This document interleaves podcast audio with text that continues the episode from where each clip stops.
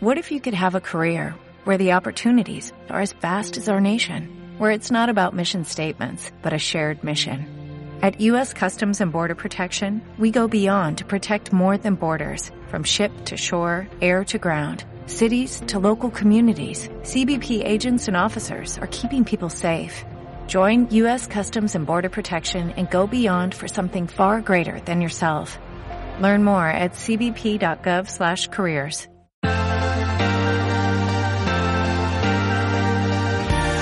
Gestión del patrimonio en cierre de mercados.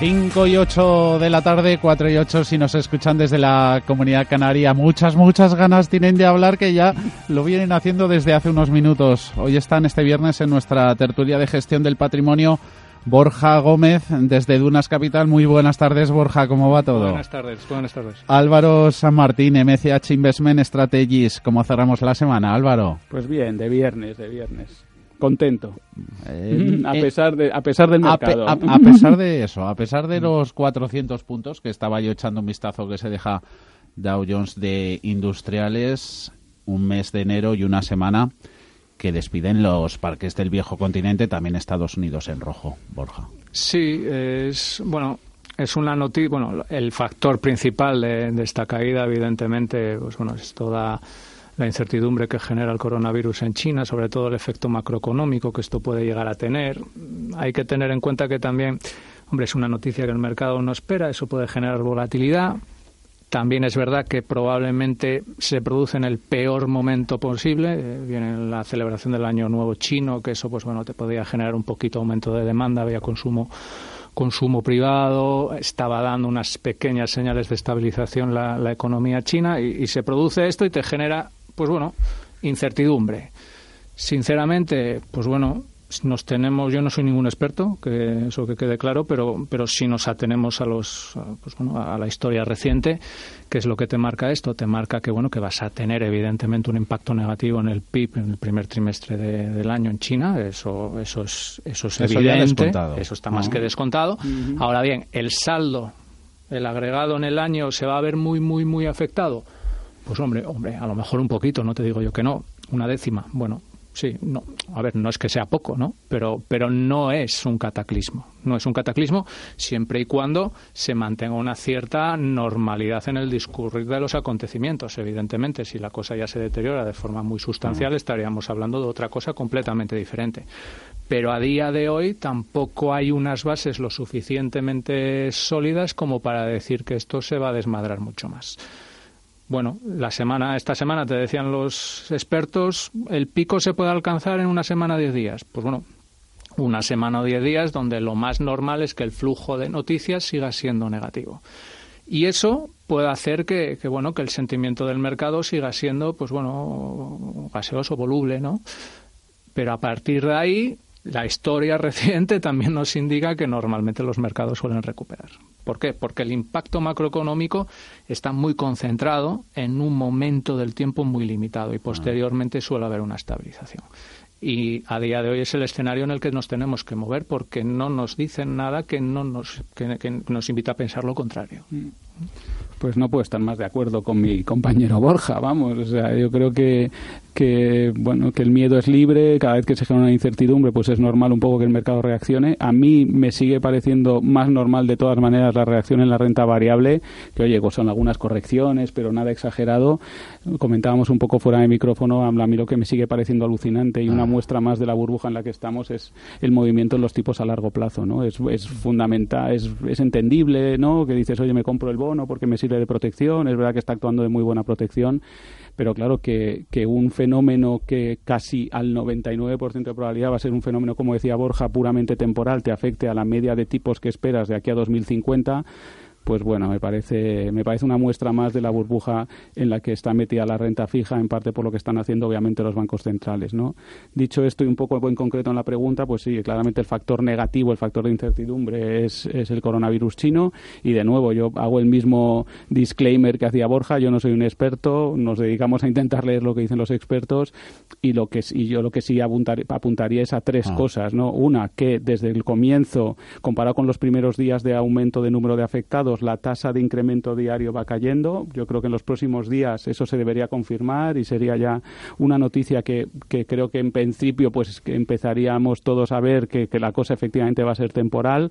Dos, que una de las cosas buenas, si, si es que hay alguna, que en mi opinión pues hay muy pocas, de tener una economía tan intervenida como los chinos, es que han puesto pues a 60 millones de personas en cuarentena y es verdad que allí el virus se está transmitiendo, pero fuera de China la verdad es que es, casi testimonial, ¿no? Entonces, digamos, pues bueno, la... Se cuidaba ayer mucho la, la OMS a la hora, oye, que tampoco puede ser recomendable em, crear alarma, Ir tan lejos, a lo mejor, como ha ido Rusia con el cierre de sus fronteras a personas, no a mercancías y tal.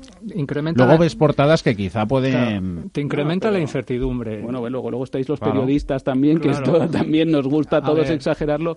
Perdón, una, una cosa, la tercera cosa y ya acabo que quería decir por por poner esto, ah. digamos, en su contexto, es que hablamos de tasas de mortalidad ligeramente por encima del 2% en, en la mayoría de las ocasiones en personas de una cierta edad y que en condiciones de alguna enfermedad previa, ¿no? Con lo cual, digamos, sinceramente, a día de hoy, como decía Borja, lo más probable es que nos hallemos ante un fenómeno temporal que efectivamente va a impactar en el cuarto en el, en el primer trimestre de este año pero yo diría que no solo lo que vamos a ver luego lo más probable es que sea una estabilización no lo que más lo que probablemente veamos luego es un rebote ¿vale? Porque los fundamentos siguen siendo sólidos y claro, cuando tú cierras fábricas, no dejas viajar a la gente y no sé qué, pues eso te genera una caída en un periodo y inmediatamente un rebote porque la gente que no ha, no ha viajado pues probablemente lo haga, lo haga en el siguiente, ¿no? Y, y, yo, y yo me, eh, como factor de fondo, que desde luego es mucho menos fashion para hablar de ello en la prensa y en las radios y tal, como factor de fondo yo seguiría diciendo que el 80, el 90% de los datos macro que seguimos conociendo semana a semana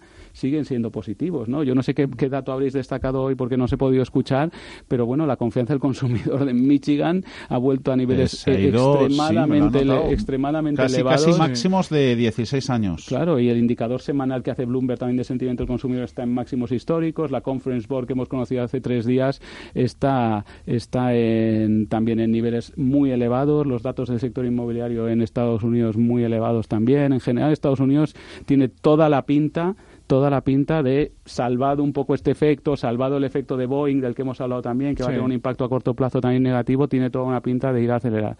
Y luego en el caso europeo es verdad mm. que en parte por esta mañana, ¿no?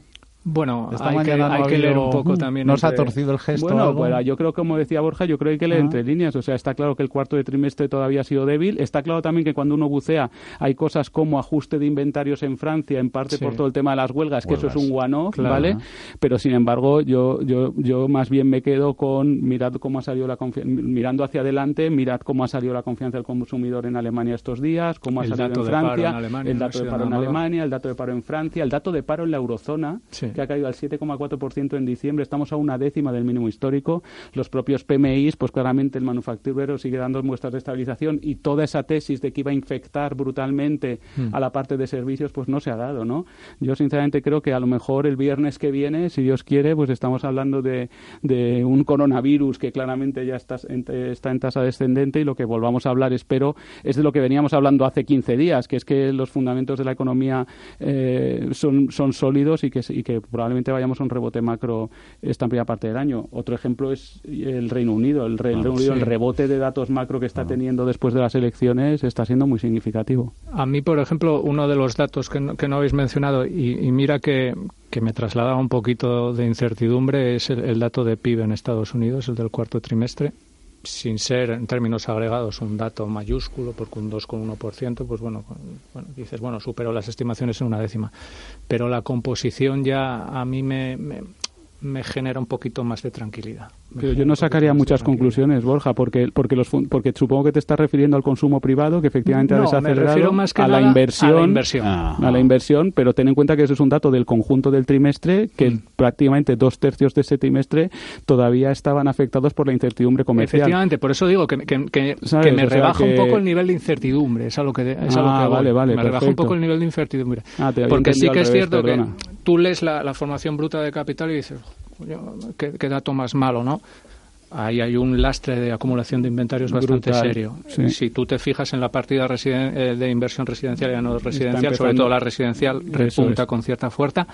La no residencial, digamos, que bueno, que se estabiliza. A mí eso me, me genera un poco más de certidumbre porque lo que no me gustaba para nada era ver un crecimiento de Estados Unidos que estuviese solamente cimentado en el consumo, ah, que es una ah. parte sólida, que es un 70%, etcétera, etcétera. Vale, sí, de acuerdo. Pero si falla algo, lo que sea, algo, un outlier, algo que no puedas esperar, eso se puede ver comprometido. Y si eso se ve comprometido, entonces sí que tenemos un problema serio. Entonces esa composición a mí me tranquiliza un poco. De hecho, por apuntar, porque es justo lo que estás diciendo y dándote la razón, otra cosa que son indicadores que se ven menos en mercado, ¿no? Pero sabéis que la FED hace mensualmente no solo los ISMs, pero hace indicadores manufactureros y de servicios regionales. En todos, tanto en los manufactureros de servicios, se está viendo una, un repunte en la intención de CAPEX, de inversión por parte de las empresas americanas gracias a la menor incertidumbre. El de ha salido un pelín feo, pero bueno, ha sido el único oye, afectado por Boeing. Por eso he citado lo de Boeing, pero, pero digamos, han salido como siete de esos. Es el único que ha salido un poco peor de lo que se esperaba. Porque la, la sensibilidad, la de los consumidores ciudadanos y la de las empresas, ¿cuál es mayor ante eventos inesperados? ¿Cuál es eh, el individuo? pero depende. Normalmente a, nivel macro, a nivel macro cuando tú analizas la, volatilidad de los distintos componentes del PIB por el lado de la demanda, consumo, inversión, gasto público, exportaciones netas, tradicionalmente el componente más, volátil es el de la inversión, ¿no? Porque una empresa ante un momento de incertidumbre puede decir, oye, yo esta fábrica en lugar de abrirla ahora me voy a esperar tres meses a que la cosa se calme y los consumidores pues tenemos que comer, tenemos que seguir mm. cogiendo el autobús o el coche para ir a trabajar y todo esto. Uno, por ejemplo, uno de los efectos del Brexit más perniciosos es esa incertidumbre, eso es no saber las reglas del juego de aquí a dos, tres, cuatro años. ha afectado más a la inversión. Entonces, ¿qué haces? Pues dices, pues bueno, antes de abocarme una inversión que, pues bueno, que me va a comprometer diez años. diez años o lo que sea, me voy a por lo menos a esperar a, a, saber qué puedo esperar de aquí a, vamos a poner, vamos a ser comedidos, dos, tres años. Eh, pues bueno, esa incertidumbre que te lo genera la guerra comercial, que te lo genera el Brexit, que te lo genera también un poco la desaceleración de China, todo eso, pues bueno, ha afectado bastante. En la medida que tengas una estabilización, ahí estamos. Pues bueno, tampoco te voy a decir que esto vaya a ser una fiesta, ¿no? Pero, debería rebotar, Borja, ¿no? Pero, Mira, en los indicadores es que está rebotando. O sea, los mm. indicadores, yo os digo, de intención, de inversión, ah. en sector manufacturero también, pero de servicios en Estados Unidos, está rebotando claramente. Mm. ¿Se materializará o no? Pues ya veremos. Pero la pinta es que sí, porque, porque además recordad lo que cuento otras veces. Ya no estamos como hace cinco o seis años, donde había unos niveles de capacidad ociosa muy elevados y mm. las empresas podían atender a crecimientos de la demanda sin invertir porque tenían la mitad de la fábrica sin usar. Ahora el Estados Unidos ya no está ahí. Si de verdad el aumento de la demanda se consolida, y mirad lo que hablábamos de cómo está el consumidor mm. americano, pues a las empresas no les va a quedar más remedio que invertir. Y ahí queda, ahí hay un punto que es también bastante importante, sobre todo de cara al mercado, y es la Fed. Eh, ese mensaje de voy a apoyar a paciencia, tope, paciencia, paciencia y paciencia. habrá que ver un poco cuál es el saldo final de esa revisión de política monetaria, porque la Reserva Federal también está en el mismo proceso que empezó hace poco el BCE. Pues, de hecho, lo tiene más avanzado. Sí, sí, bueno, como siempre, ¿no? El BCE, la Reserva Federal siempre va muy por delante. Se espera que haya algún resultado a mediados de año. junio, sí. Se está hablando de aplicar un objetivo medio de inflación. Es decir, que si yo tengo una inflación del 2, bueno, de un PCE, que es por lo que ellos lo miden normalmente, del 2%, yo no subo tipos. Al 2,1 no subo tipos. Al 2,2 no subo tipos. Al 2,3 no subo tipos. Eso de cara a mercado es muy importante porque de alguna manera lo que te ayuda es anclar las curvas. El componente real, sobre todo de la curva, te lo ancla, ¿no? Te genera expectativas de inflación, ya, por eso, eso debería apuntar la curva, el ten premium, ¿eh? Sí. Por lo menos en, la parte de inflación. En, forma de break-even, sí. En forma de break-even, sí. En la parte real habría que ver el plazo. En el corto no, pero en el, largo... Pero el break-even de inflación sí que debería sí que debería tender a apuntar. Y eso desde mi punto de vista, es eh, una señal muy clara de que la Fed quiere inflación. Quiere inflación.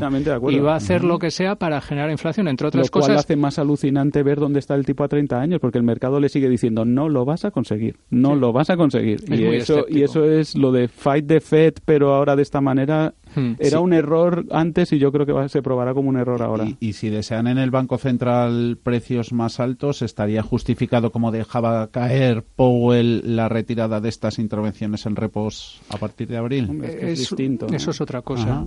Eh, afecta al sentimiento de mercado porque al fin y al cabo es liquidez es un incremento de balance y eso es liquidez y al mercado eso le pone mucho. Las cosas como son. Eso no se toca. eso no se toca. Pero sí que es cierto que la razón de ese incremento de liquidez no es tanto el estimular la economía como mantener unos tipos monetarios lo más controlados posible.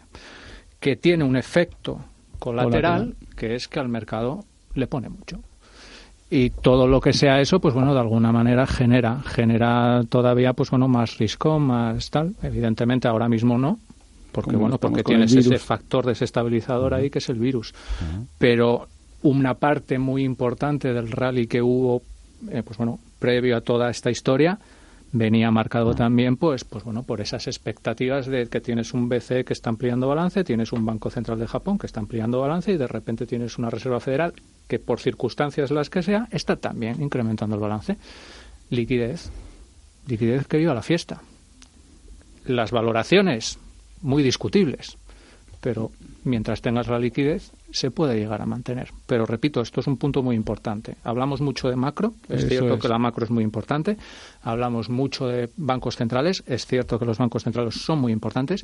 Pero, hay una tercera pata que es la valoración. Completamente de acuerdo. Y ahí Ahí es donde está el peligro, completamente de acuerdo. Y tanto en renta variable como en renta fija sobre todo. ¿Dónde lo veis, Mar, más esas alertas? ¿Dónde son más rojas? Yo creo que donde hay un exceso de valoración más brutal es en los bonos a largo plazo de gobierno pero en general es verdad que también, precisamente porque esos bonos a largo plazo están tan, dan tan poca rentabilidad y están tan caros, pues la gente ha buscado rentabilidades en otros sitios. Y entonces ahora mismo los spreads de crédito pues también están muy bajos. Y no, es verdad que no están en minimísimos históricos, pero están muy bajos. Y luego a nivel de equity, pues no hay más que ver los índices, que baratos no están tampoco, pero sobre todo yo creo que en, renta variable también lo interesante es ver la composición, ¿no? Yo creo que mm. dentro de todo esto que siempre hemos, digamos, la gente invertido en renta variable, pero con un ojo puesto en los problemas, mm. pues está precisamente, precisamente a lo mejor mucho más caro lo que son lo que llamamos mm. bond proxies, valores defensivos, valores de quality growth, y las cosas más value, más cíclicas están menos caras, ¿no? Yo creo que un poco lo que apuntaba Borges, yo no puedo estar más de acuerdo, es que ser optimista con la macro este año no implica ser optimista estructuralmente, estructuralmente con, las, con mm. la inversión en activos tradicionales. ¿vale? Yo mm. tendría mucho cuidado. Yo creo que hay oportunidades en renta variable, pero siendo muy selectivos. Y creo que en algún momento estar largo de bonos a largo plazo no será una buena idea. Sí, la carestía yo la dividiría en dos partes. En zona euro, evidentemente, los tramos largos de las curvas, esos están en, en gobiernos y bueno, y en crédito también, pero eso está muy caro. En Estados Unidos a mí me preocupa mucho el high yield estadounidense. Eso sí que me preocupa bastante. Yo creo que no está recogiendo un riesgo que está ahí y es un apalancamiento no financiero en máximos históricos y quieras que no, no justifica unos niveles de, de, en los, en los niveles que existen. Y luego el porqué de una bolsa en máximos. Eso también es importante. Porque ha relacionado por los tipos a largo, Borja, porque es que es la base de valorar eso. Entonces, claro. Hay un buyout ahí continuo de, recompra de acciones por parte de empresas, financiado adicionalmente con deuda ah. de calidad, pues bueno, digamos, discutible. Entonces, eso te genera un cóctel ahí que si, que si explota puede llegar a, plantear pues una corrección. Pues yo fíjate, estoy ya un poco de acuerdo con lo que dices, pero a mí me parece que el cóctel que lo está generando son los tipos libres de riesgo tan bajos, no tanto la recompra de acciones emitiendo deuda, porque es, verdad, es verdad que la deuda cada vez que una empresa se endeuda más es un poco más arriesgada pero claro, lo que hay que tener en cuenta es que las, las empresas americanas se están endeudando a tipos ridículamente bajos, hmm. ¿vale? Con lo cual el shock que tienen que tener de ingresos para que la deuda les genere un problema de cash flow es muy grande, mucho más grande que en el pasado. y encima, como el mercado se lo traga todo, se están endeudando a tipos largos y a tipos fijos. Hmm. Con lo cual, incluso aunque hubiera un repunte de tipos de 200 básicos, el coste financiero de las empresas de un día para otro no variaría, ¿no? Entonces, estando de acuerdo contigo que el endeudamiento corporativo americano es un factor a tener en cuenta, para mí la gran dislocación de ahora es el tipo libre de riesgo. Y te diría tanto en Europa como en Estados Unidos, porque es que tú valoras ahora mismo las acciones. Si te crees que de verdad el tipo a 10 años alemán es, el de, equilibrio, es el menos 0,40, o el de a 30 años el 0,3. Pero también te diría que te crees que el 1,5 es el 10 años americano, el equity vale lo que quieras. y Iberdrola vale lo que quieras. Hmm. Entonces, para mí, ese es el gran reto o la gran, el, gran, digamos, ¿cómo se llama esto del elefante en la habitación, del que hmm. nadie quiere hablar? Es este, ¿no? Porque además mezclarlo con lo que decía Borja, mezclarlo con un cóctel donde tienes una FED que te va a decir que va a hacer lo que sea para crear inflación, que es justo el mensaje contrario que te están dando los tipos a largo. Entonces, ahí algo va a pasar. En los, No sé si en seis meses, en doce o en dieciocho, pero algo va a pasar. En agosto del año pasado hubo un movimiento de curva en zona euro concretamente mucho más salvaje del que ha habido esta semana. En agosto 2019. 2019, cuando Trump sale con todo, de repente daba la sensación de que estaba todo arreglado y sale Trump y dice, arancel que te crío. Exacto. El mercado se vuelve loco totalmente y lo que te genera es un aplanamiento de curva muy, muy, muy brutal, muy brutal. Estábamos hablando de niveles del 10 años en el menos 0,7, menos 0,8, se estaban hablando de, que se iba al menos 1 y por tipo, qué no. tipo de depósito en el, menos 0,9, bueno, cosas que tampoco tenían mayor sentido. Ahí había lo mismo que menos 0,4, sí, Borja, me temo, ¿eh? Sí, sí. No sea solo... Ah, Había un movimiento ahí también parte estructural y fundamentado por, por bases regulatorias de mucha aseguradora que estaba demandando activos a largo plazo para tratar de compensar la deslocación del gap de duración que les generaba el movimiento de la curva. Bueno, es un movimiento, una explicación un poco técnica, pero bueno, al fin y al cabo lo que te estoy diciendo es que el movimiento se, auto, se autoalimentaba, ¿no? Eso tiene un final. Cuando el mercado de repente bueno, entra en una calma y empieza a decir, bueno, vamos a ver, ¿qué está pasando? ¿Tiene esto sentido? No tiene sentido. y de repente dice, pues no, no, no, tiene sentido. ¿Qué pasó justo después? Un repunte de curva pues casi tan bestia como como la como la como el aplanamiento que hubo anteriormente. Y ahí, puedes tener también pero es que volvemos eso al debate de la racionalidad Claro. Bueno, hombre, es que se trataría, o sea, yo lo que creo, yo no sé, yo por lo menos una de las aspiraciones que tengo de dedicarme a esto es ayudar a que haya algo de racionalidad, ¿no? Porque, porque claro, es que si, si todos los inversores actuamos sobre la base de la irracionalidad y magnificando los shocks, pues nos cargamos un poco el parte del sentido que tienen todos los mercados financieros, ¿no? Que es ponerle un precio adecuado a los activos, un precio adecuado a los tipos de interés para que haya una canalización eficiente de ahorro hacia inversión. Entonces yo lo que invitaría es a todos los que nos dedicamos a esto, incluidos vosotros que os dedicáis a contarlo, pues oye, pues está claro que todos tenemos que contar las cosas de la manera, en fin, tenemos que ganarnos el pan y tal, pero, pero expliquemos las cosas con racionalidad, porque es que es, que además es verdad que en esta era de la hiperinformación, es que yo mismo, ¿no? Estoy metiéndome en, la, en, los canales de no sé qué para ver cuánto va la contabilización de, infectados del coronavirus, ¿sabes? Y, Dios mío, ha subido este mil y pico, no, pero entonces la tasa es un poco hay menos. Unas aplicaciones, antes hemos estado viendo en la redacción, mapas virtuales, recuento a tiempo real de víctimas, afectados. Entonces ya la gente empieza a saber. Demasiada información. Me contaba un compañero de un banquero que con una clienta que era médico y entonces decía, ostras, pues yo creo que a lo mejor entonces estaba tomando decisiones de inversión a medio plazo en ah. función de lo que iba a salir en los próximos ah. dos días de incremento del mm. número de afectados. Y dices, Dios mío, esto mm. no sé. Es una.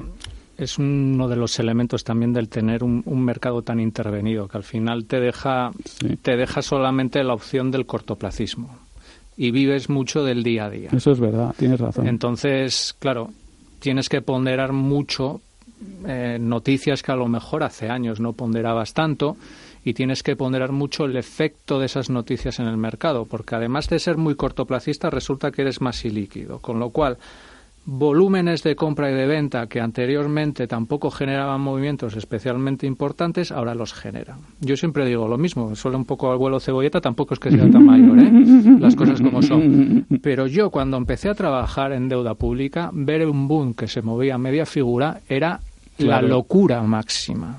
O sea, tenía que pasar algo excepcional. Y mucho más racional eso que lo que vemos ahora, Borja. Hoy en día, media figura. Es ridículo. No pasa nada. Es igual de volátil que el equity. Es el pan nuestro de cada día. Por supuesto. Y eso es una parte importante de la, de la iliquidez que vive el mercado en un escenario donde sobra liquidez. Es que es dantesco, pero es así. Pero es por el horizonte temporal, yo estoy de acuerdo contigo. Pero es el horizonte temporal el recomendado también para el perfil medio del, digamos, pues no. ahorrador español. No, es una aberración, la verdad. O sea, yo creo que todos los que ponemos un poco en riesgo nuestro dinero y apostamos por inversiones, deberíamos tener un horizonte temporal razonablemente alto, de tal manera que este tipo de cosas no nos pusieran nerviosos, porque lo único que nos puede llevar es probablemente a vender barato y a comprar caro, ¿no? Porque tú, si te llegas, te dejas llevar por las emociones, pues vas a querer vender en el momento en que todos los que son más listos que tú ya han vendido y por tanto vas a vender barato y vas a querer comprar cuando todos los de alrededor de ti ya han comprado y por tanto vas a comprar caro, ¿no? Yo al revés, lo que pasa es que todos nos dejamos llevar y es una cosa humana y está estudiado, ¿no? En lo que le llaman el behavioral finance o el behavioral economics de un poco los sesgos de comportamiento que tenemos la, gente. La, Exacto, no me salía en castellano, ah. perdón. Eh, pero, pero vamos, no solo no es adecuado, sino que es altamente contraproducente. Bueno, y aquellos inversores de cuando el referéndum del Brexit se llevan la mano a la cabeza y luego volveremos a hablar. Pero, fíjate, todavía en ese momento, a mí me parecía una exageración y desde luego se hablaba de cosas catastróficas, porque en aquel momento acordaos que se hablaba de que, de que el Reino Unido era la primera punta del iceberg que iba a suponer una ruptura total de la Unión Europea y que el siguiente se iba a salir Polonia y luego se iba a salir Italia y luego... Pero, pero fíjate, yo todavía eso o sea, comparado ahora mismo, los tipos a largo, seguro, casi seguro, estoy seguro de que están por debajo de como estaban entonces. Yo ni me acuerdo, pero mucho por debajo. Tenemos las economías en una forma muchísimo mejor, los niveles de paro muchísimo más reducidos, los salarios creciendo más, la confianza del consumidor en Estados Unidos en máximos históricos, y porque hay una cosa de un virus en China que, oye, que, es, que desde un punto de vista humano es obviamente una tragedia y, esto, pero que la probabilidad de que eso tenga un efecto macro tiende a cero realmente. No es imposible porque no hay nada imposible en la vida, pero, pero es que tenga un efecto macro duradero, la probabilidad es casi cero. Y sin embargo, como estamos llevamos 10 días solo hablando de esto, y encima lo que dice Borjas, los, fondos de pensión y tal, pero a las propias estrategias cuantitativas que se retroalimentan de decir, oye, me está funcionando el largo en bonos, qué perfecto, pues le doy, le sigo dando, le sigo dando. Tienes, eh, tienes, tienes además eventos que sabes que casi seguro hoy va a aumentar, cuando conozcamos esta madrugada las cifras de, infectados, casi seguro va a haber más que ayer, con lo cual, pues dices, venga, hay una parte de trading ligado a la inteligencia artificial que, que se nutre mucho de todo lo que es la información que viene de, pues bueno, del exterior, de, todas las, las, redes sociales y demás. Cuando tú lo único que tienes es un flujo, de información negativo, eso retroalimenta, retroalimenta, retroalimenta. Los retroalimenta. estos detectan negatividad, entonces se ponen largos de bonos y cortos de bolsa.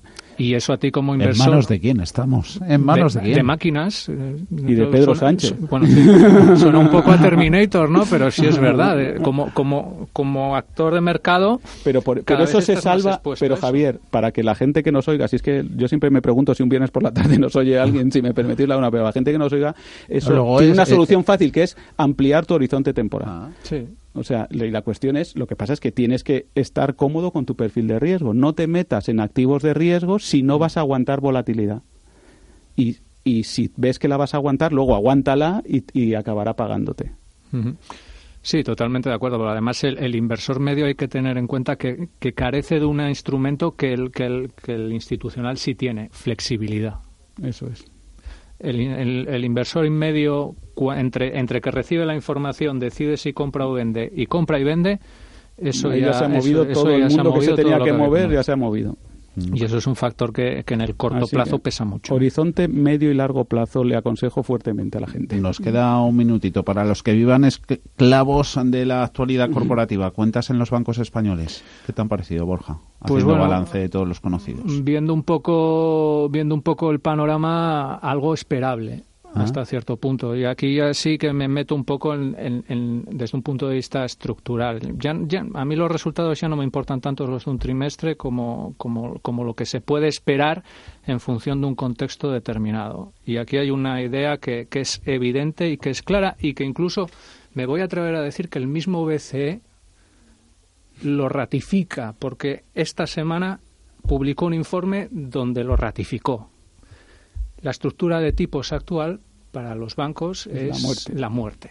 Lenta, pero la muerte. Entonces no puede, Entonces, no puede durar siempre, si no se lo quieren cargar. los bancos pequeños, pues bueno, los resultados del sábado de hoy me sorprenden. Pues bueno, te pueden sorprender un, poco. Pierde. Claro, te pueden sorprender un poco por lo que son las cifras en sí, pero si lo miras desde un punto de vista más conceptual, pues no, no me sorprende ¿Dónde puedes tener un poquito más de, pues bueno, de, refugio, de vidilla? Pues bueno, en los bancos más grandes que tienen esa capacidad de compensar un poco las penurias que sufren en curva del gobierno europeo. Con todos esos mensajes nos quedamos. Han estado con nosotros este viernes en cierre de mercados Borja Gómez, Dunas Capital y Álvaro San Martín, MCH Investments Strategies. A los dos, buen fin de semana. Hasta la próxima.